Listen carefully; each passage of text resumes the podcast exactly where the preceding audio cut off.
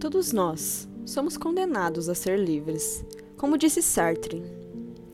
Mas, mais irônico do que a própria frase, ser condenado, ser livre. Apenas sermos escravos dos nossos próprios desejos, mesmo que eles nos façam mal.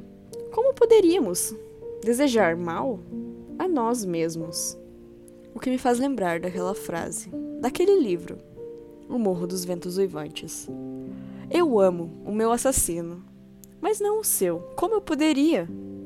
Deveríamos ser nossa própria prioridade. Nosso instinto de autopreservação muitas vezes falha e colocamos o desejo, as vontades do outro acima das nossas. Mas como poderíamos? Ah, sim, eu me esqueci.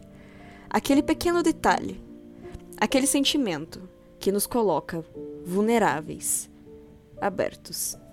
Acabamos nos apegando ao nosso inferno, o outro. Como novamente Sartre disse.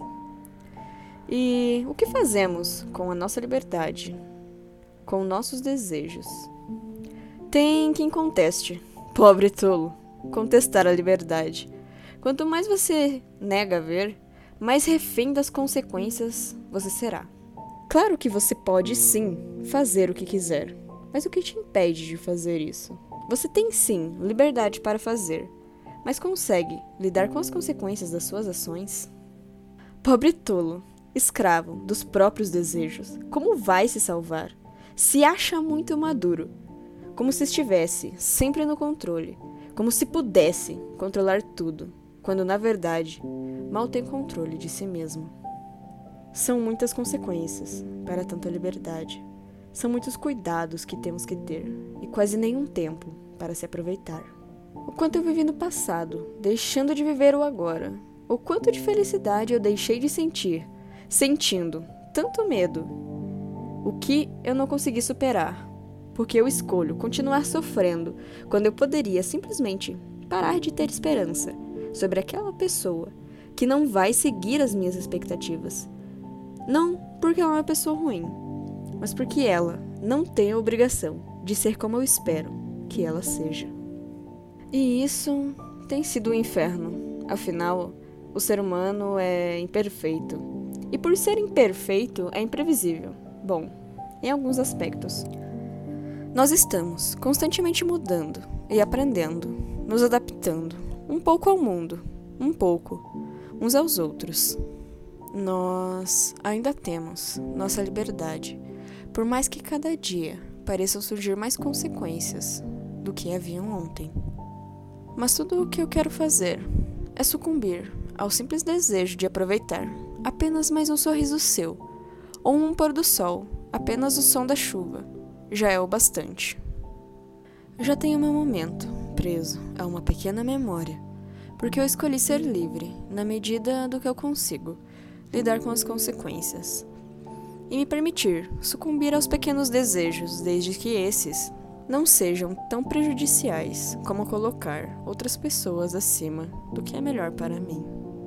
A liberdade é difícil, não apenas pelas consequências, mas pelas escolhas. Como podemos ter certeza de que aquilo que escolhemos é o certo, é o melhor?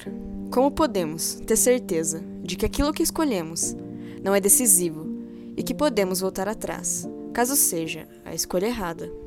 E o pior dessa liberdade cruel e implacável é saber que não podemos espiar um pouco do futuro para escolher o que poderia ser melhor. E nunca saberemos, com toda certeza, de que foi o melhor, porque não conseguimos saber, apenas imaginar como poderia ter sido uma escolha diferente. E esse não saber é torturante. Porque temos essa mania horrível de querer saciar essa nossa curiosidade incessante. O não saber é algo apavorante. E sentir medo não é agradável. Mas não podemos nos recusar a algo a qual fomos condenados. Nos resta aceitar a essa nossa liberdade e tomar cuidado com nossos desejos e onde eles podem nos levar. Afinal de contas, o nosso desejo insaciável de querer saber tudo é apenas um desejo, um impulso, a qual às vezes não conseguimos nos segurar.